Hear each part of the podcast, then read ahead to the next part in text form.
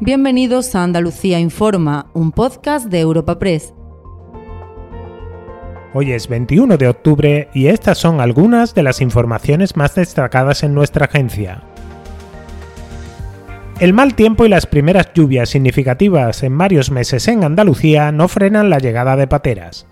En las últimas horas, Salvamento Marítimo ha interceptado embarcaciones de este tipo en las costas de Cádiz, Granada y Almería. En esta última provincia han sido más de un centenar las personas rescatadas, algunas en situación de especial dificultad tras permanecer hasta seis días a la deriva.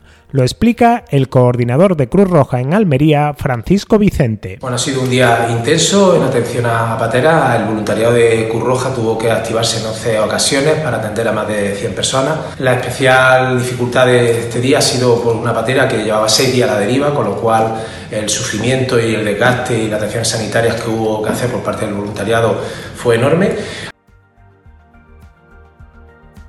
En el plano político, continúa el rifirrafe en torno a la sequía y las inversiones en infraestructuras hídricas.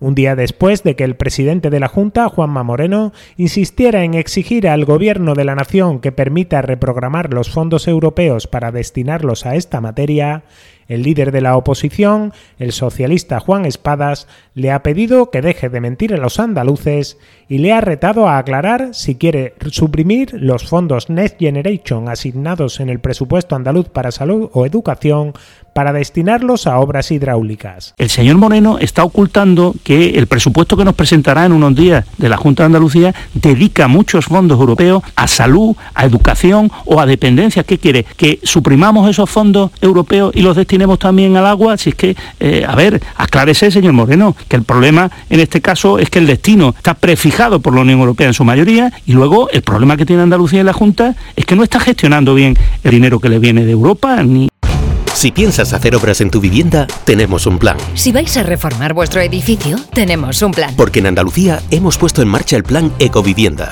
para que nuestro hogar sea más ecológico y accesible. Unas ayudas de hasta el 80% del coste de reformas en edificios y del 40% para obras en viviendas. Mejora de envolventes en fachadas y cubiertas, instalación de placas solares, aerotermia. Infórmate en la web del plan Ecovivienda, en el marco del Plan de Recuperación, Transformación y Resiliencia financiado por la Unión Europea Next Generation Junta de Andalucía.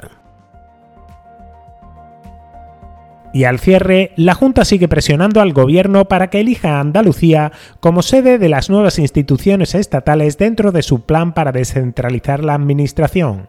El presidente Juanma Moreno ha aprovechado una visita a la nueva planta de laboratorio Robi en la localidad granadina de Escúzar para volver a reivindicar que la capital de la Alhambra acoja la nueva Agencia Estatal de Salud Pública porque considera que se acumulan los motivos. Y donde, bajo mi punto de vista, se acumulan, por decirlo de alguna manera, se acumulan motivos para acoger la, la Agencia Estatal de Salud Pública que seguimos pidiendo desde el Gobierno de Andalucía al Ejecutivo Nacional para que tenga sede también en Granada. Tenemos una gran universidad, tenemos eh, una, mucho talento y desde luego un nivel de especialización y cualificación que creo que mm, sin duda alguna hace merecedor de que esta sede esté aquí.